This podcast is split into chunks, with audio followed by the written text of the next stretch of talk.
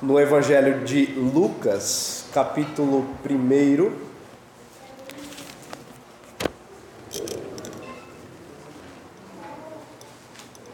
Lucas, capítulo 1.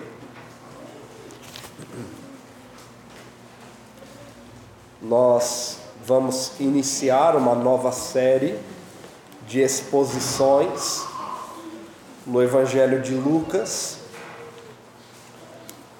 e depois, se Deus quiser, vamos seguir na obra, na segunda obra do mesmo evangelista, que é o livro de Atos. Lucas, ele escreveu uma obra única, que é o livro, o Evangelho, Lucas, Atos. Então é o mesmo autor e ele escreveu como um conjunto de obras que deve ser assim lida na sequência. Então hoje nós vamos para a nossa meditação abrir em Lucas capítulo 1, versículo de 1 a 4, que é o prefácio do Evangelho.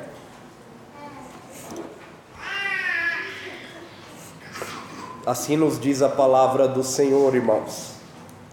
Visto que muitos houve que empreenderam uma narração coordenada dos fatos que entre nós se realizaram, conforme nos transmitiram os que desde o princípio foram deles testemunhas oculares e ministros da palavra, igualmente a mim me pareceu bem, depois de acurada investigação de tudo desde a sua origem, dar-te por escrito, excelentíssimo Teófilo, uma exposição em ordem para que tenhas plena certeza das verdades em que foste instruído.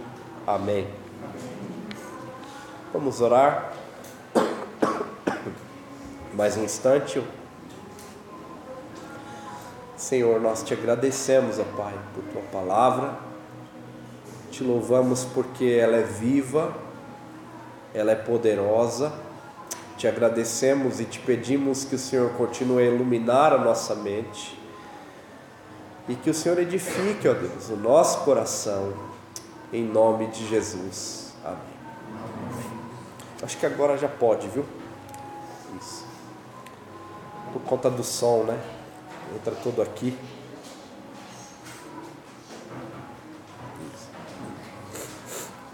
Meus irmãos, se eu pedisse para você é, definir o substantivo certeza, como vocês definiriam?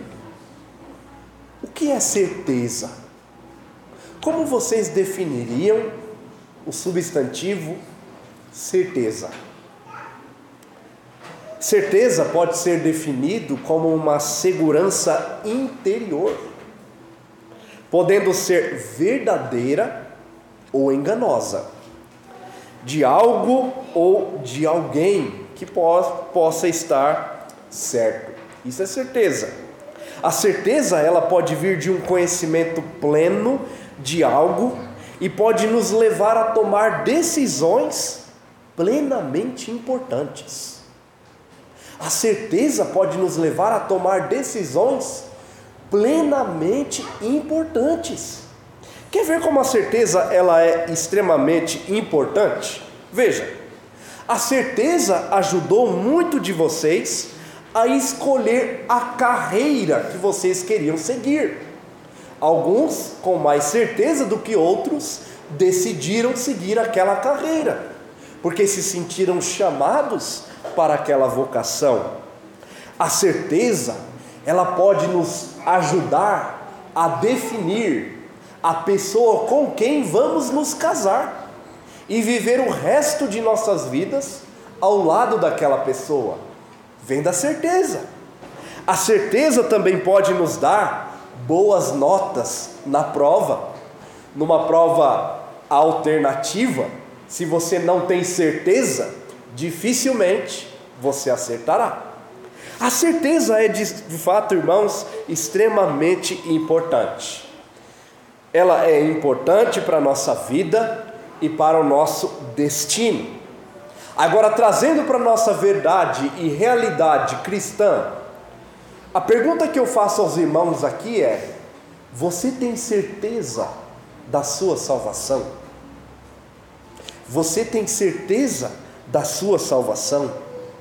Você tem certeza de que a Bíblia é a palavra inerrante e inspirada de Deus?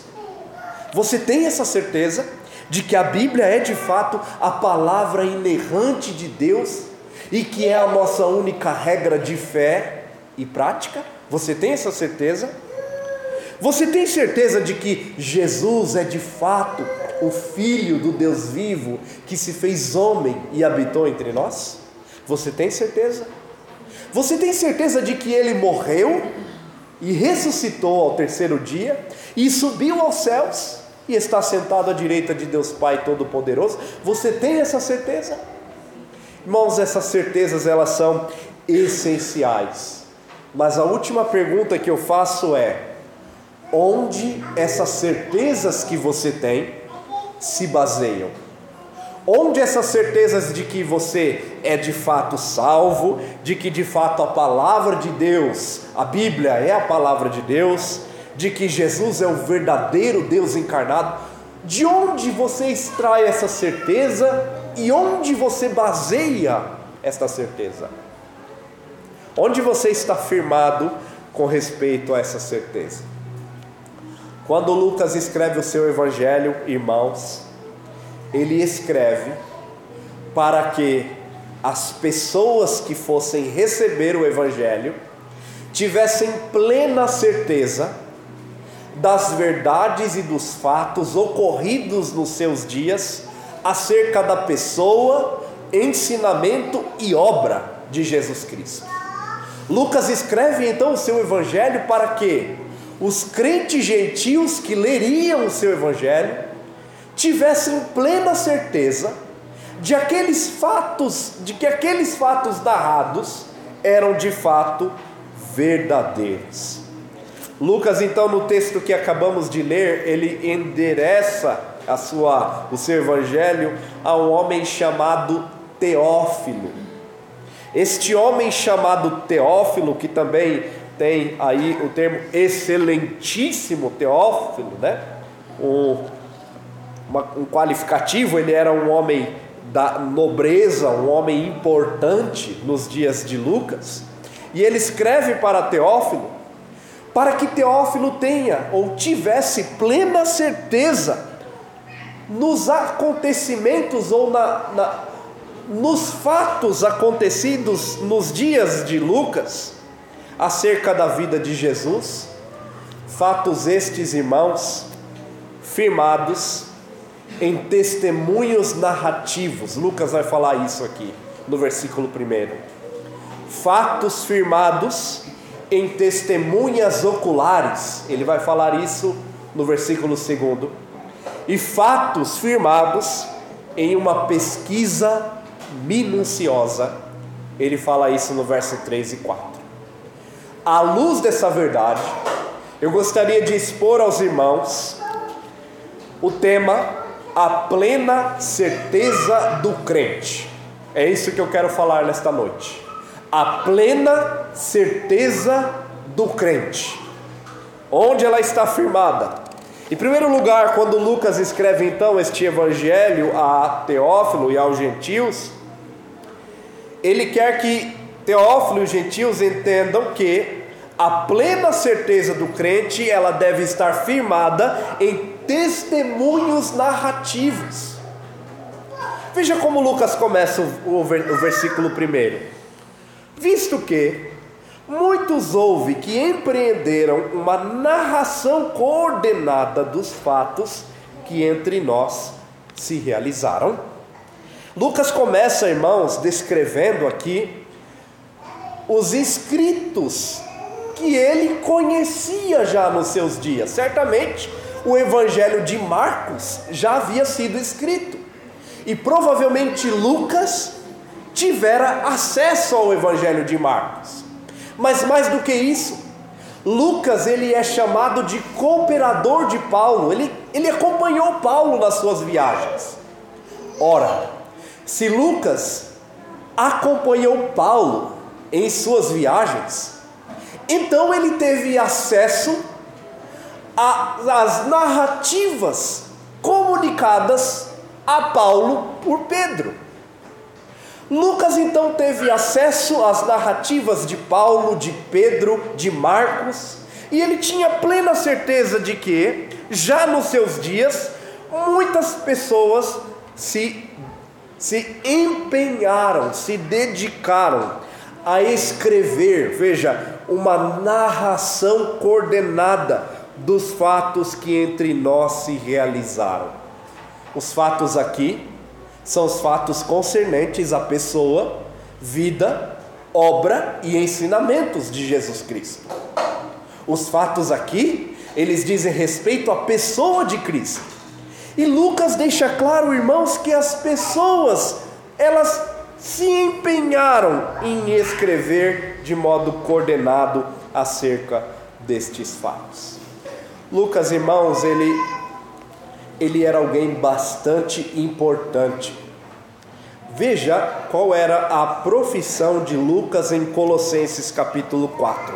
Abra comigo. Talvez alguns já saibam, mas veja em Colossenses capítulo 4, versículo 10. Vamos ler somente o versículo é, 14.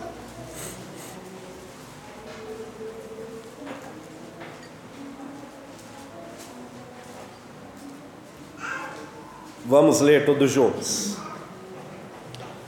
Todos juntos. Saúda-vos, Lucas, o médico amado, e também Demas.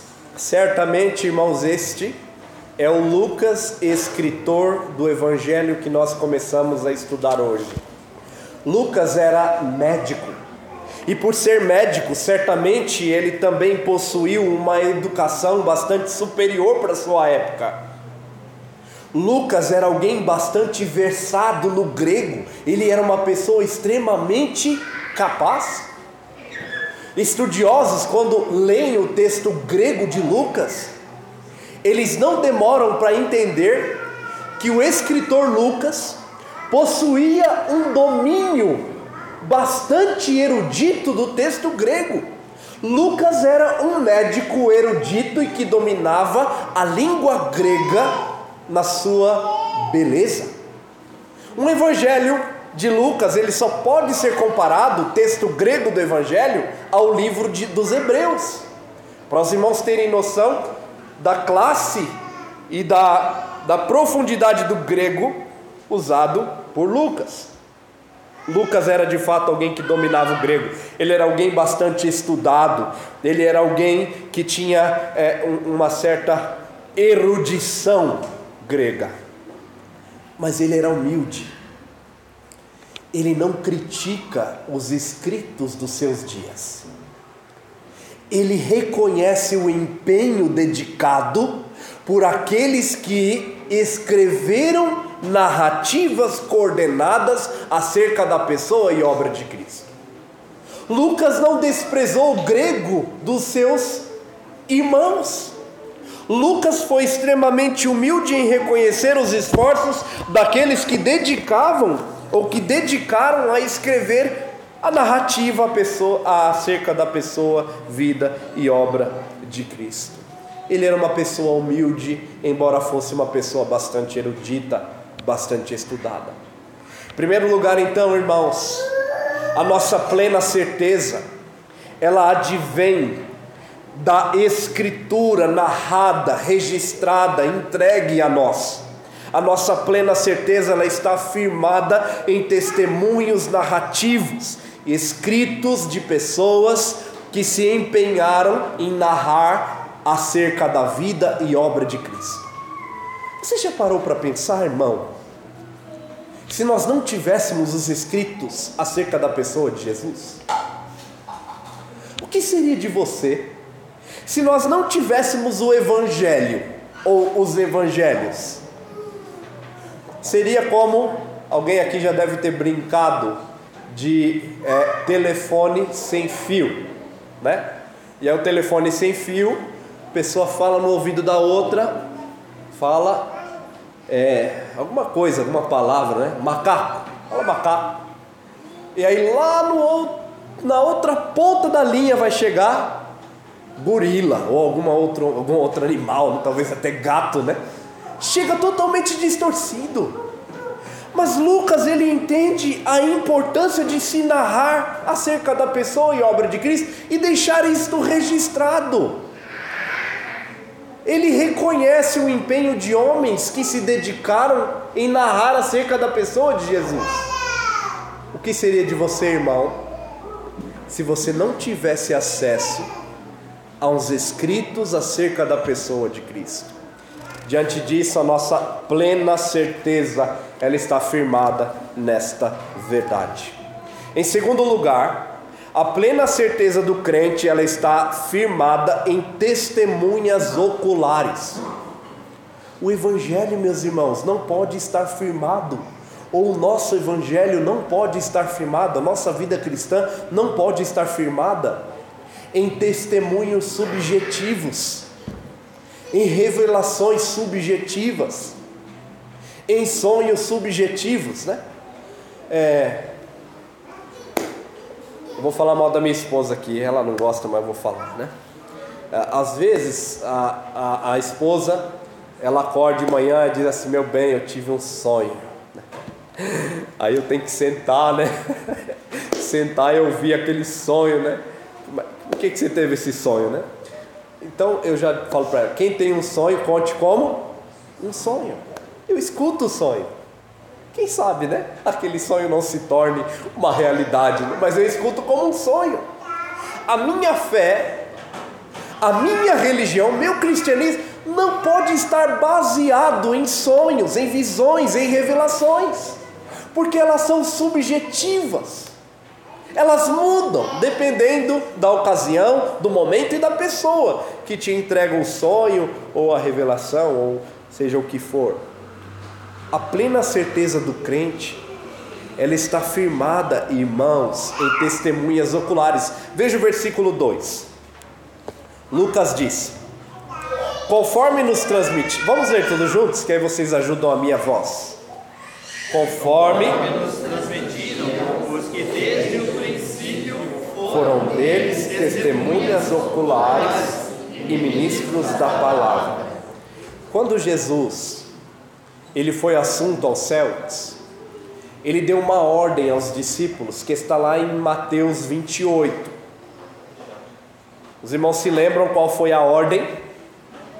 Ide por todo mundo e pregai o evangelho a toda criatura, ensinando-os, não, é? não batizando-os em nome do Pai, do Filho e do Espírito Santo e ensinando-os a guardar todos os meus mandamentos.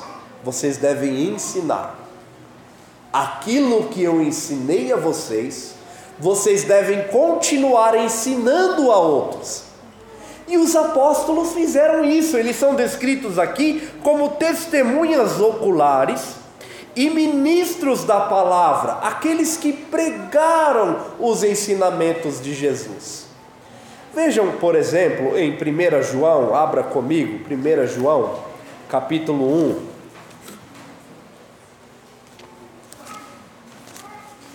É, existem algumas coisas,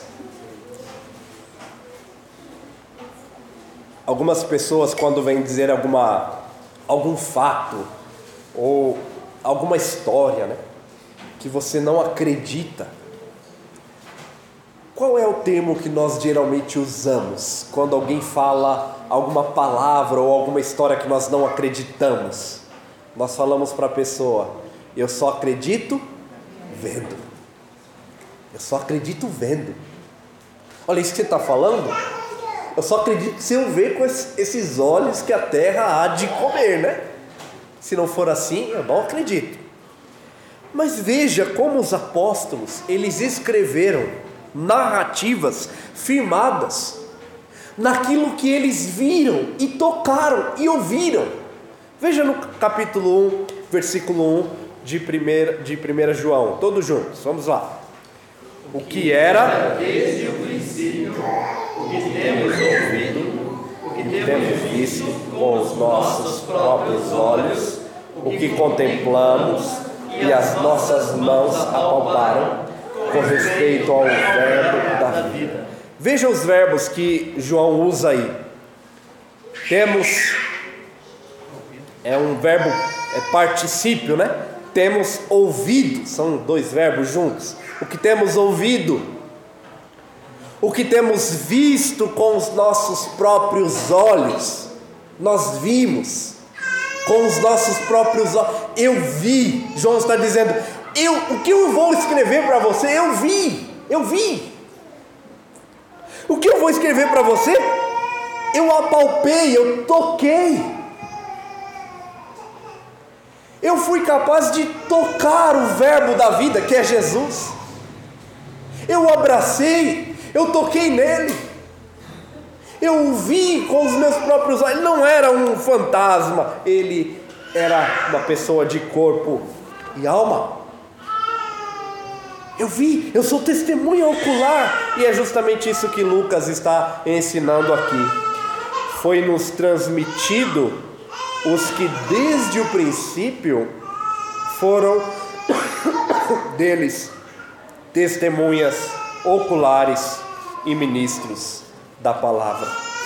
Lucas, irmão, ele foi, antes de escrever o seu evangelho, ele procurou cada uma daquelas pessoas que foram testemunhas oculares.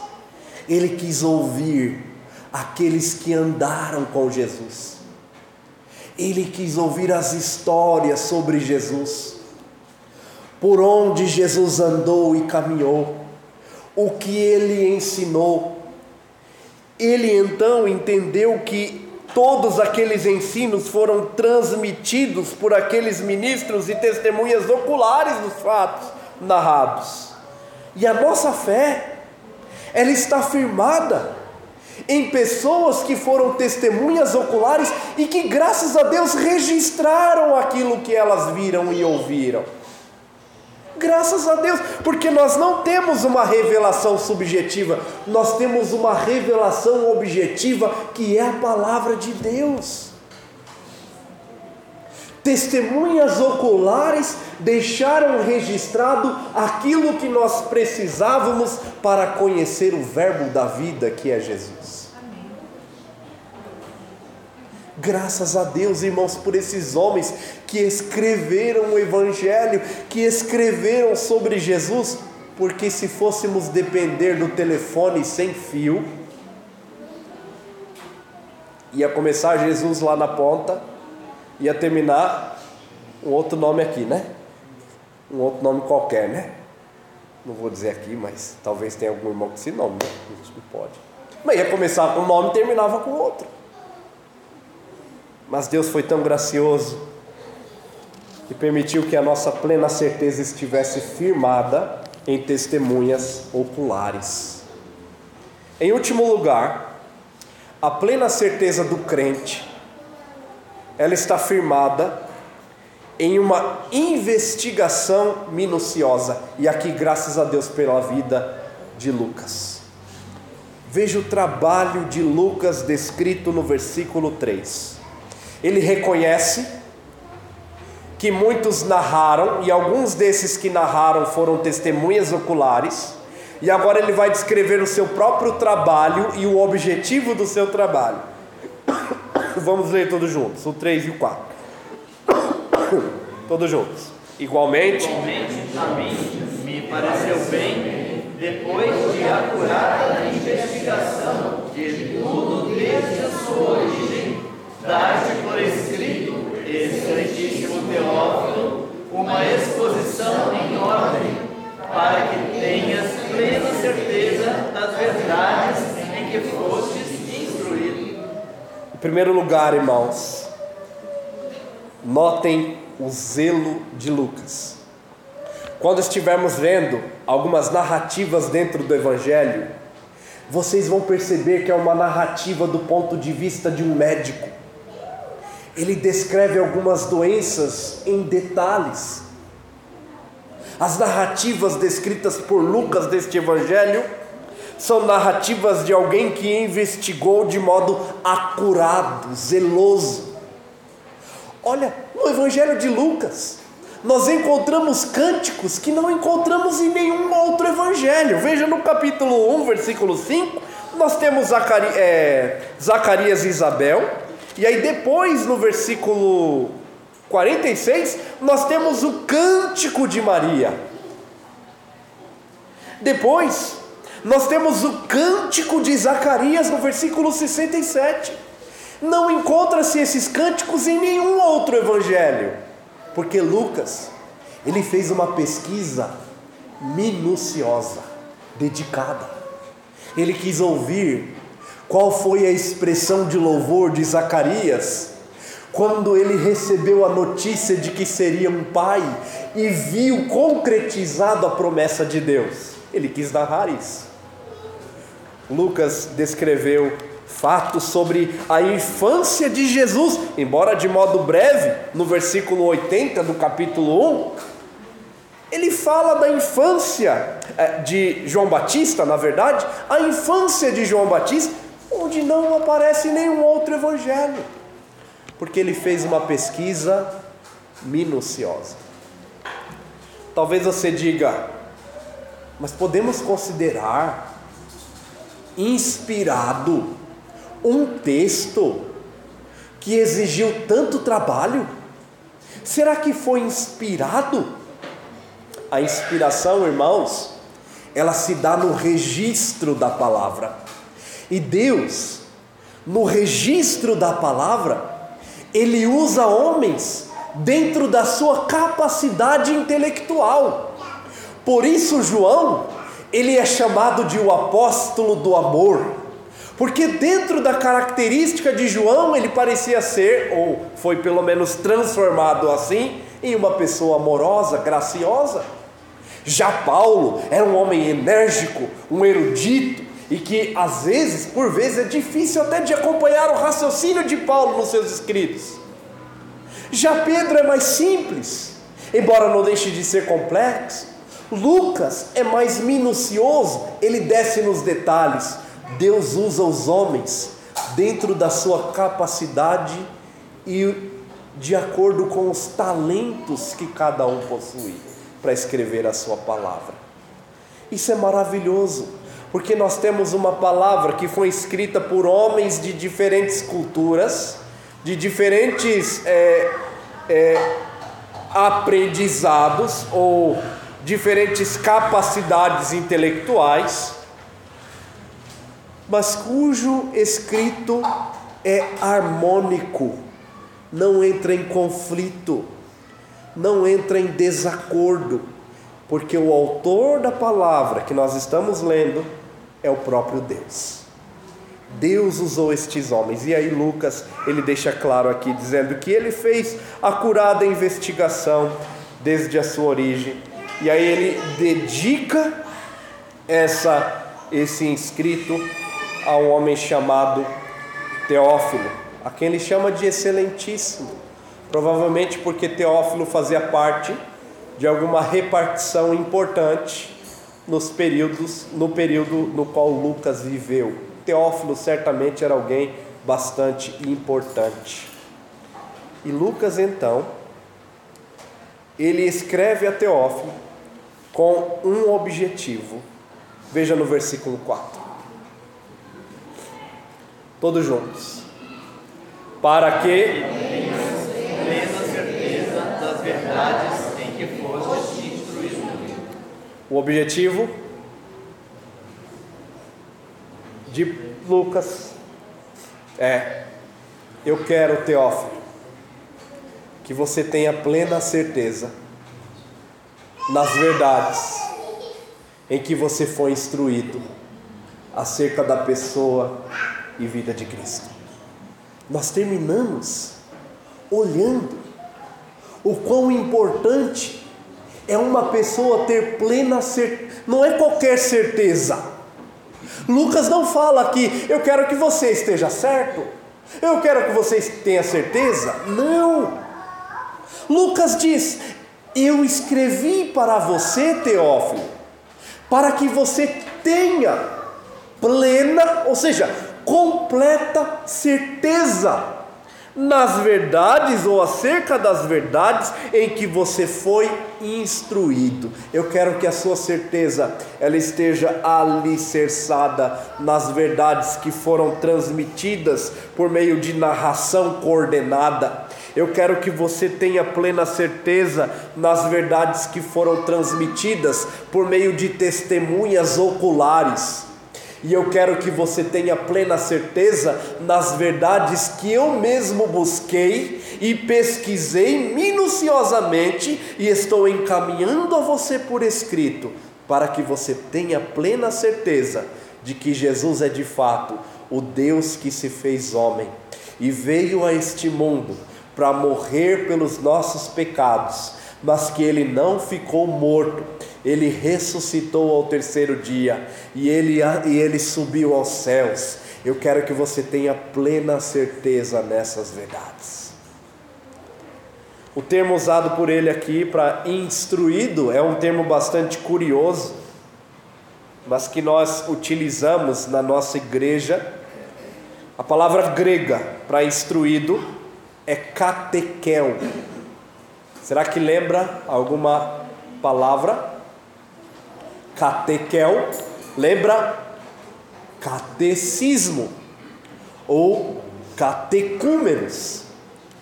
A instrução dada a nós, ela deve estar firmada na certeza da palavra de Deus revelada e entregue a nós. Deus é muito bondoso, irmãos, em nos dar uma palavra escrita. Se Ele não tivesse feito isso, nós estaríamos perdidos. Eu termino aqui com a exposição da compreensão dos teólogos de Westminster com respeito à revelação de Deus e o ato de Deus fazer com que os homens escrevessem essa revelação. Veja o que a nossa confissão diz. Foi o Senhor servido em diversos tempos e diferentes modos revelar-se e declarar à sua igreja aquela sua vontade. E depois, vejam, para melhor preservação e propagação da verdade, para o mais seguro estabelecimento e conforto da igreja, contra a corrupção da carne e malícia de Satanás e do mundo, isso significa que, se Deus não tivesse dado a revelação escrita da palavra dele, irmãos, nós estaríamos perdidos. Por isso, Deus foi igualmente servido de fazê-la escrever toda. E isso torna, irmãos, indispensável a Escritura Sagrada, tendo cessado aqueles antigos modos de revelar Deus a sua vontade ao seu povo. O que isso significa? Que a nossa fé, a fé da Igreja de Cristo, ela está alicerçada e apoiada na revelação escrita de Deus na Sua palavra de tal modo que quando abrimos este livro e quando lemos este livro, nós precisamos ter a plena certeza de que Deus está falando conosco. Deus está ecoando a sua voz por meio desta palavra que ele mesmo fez escrever toda para nossa preservação e para que Satanás não enganasse o seu povo, o povo de Deus. Por isso precisamos tanto da Escritura e por isso foi tão importante trabalhos como o trabalho do evangelista Lucas. Que Deus nos ajude a quando olhar o que este homem importante escreveu, que Deus nos ajude a enxergar as maravilhas da sua lei. Amém. Vamos orar. Senhor, nós te louvamos e te agradecemos pela vida do evangelista Lucas. Te agradecemos porque o Senhor usou como servo do Senhor. O Senhor usou e te damos graças porque hoje temos o Evangelho segundo Lucas, onde podemos também firmar a nossa fé, entendendo que a nossa certeza ela não está firmada em coisas subjetivas, mas na objetiva palavra do Senhor. Nós oramos em nome de Jesus. Amém.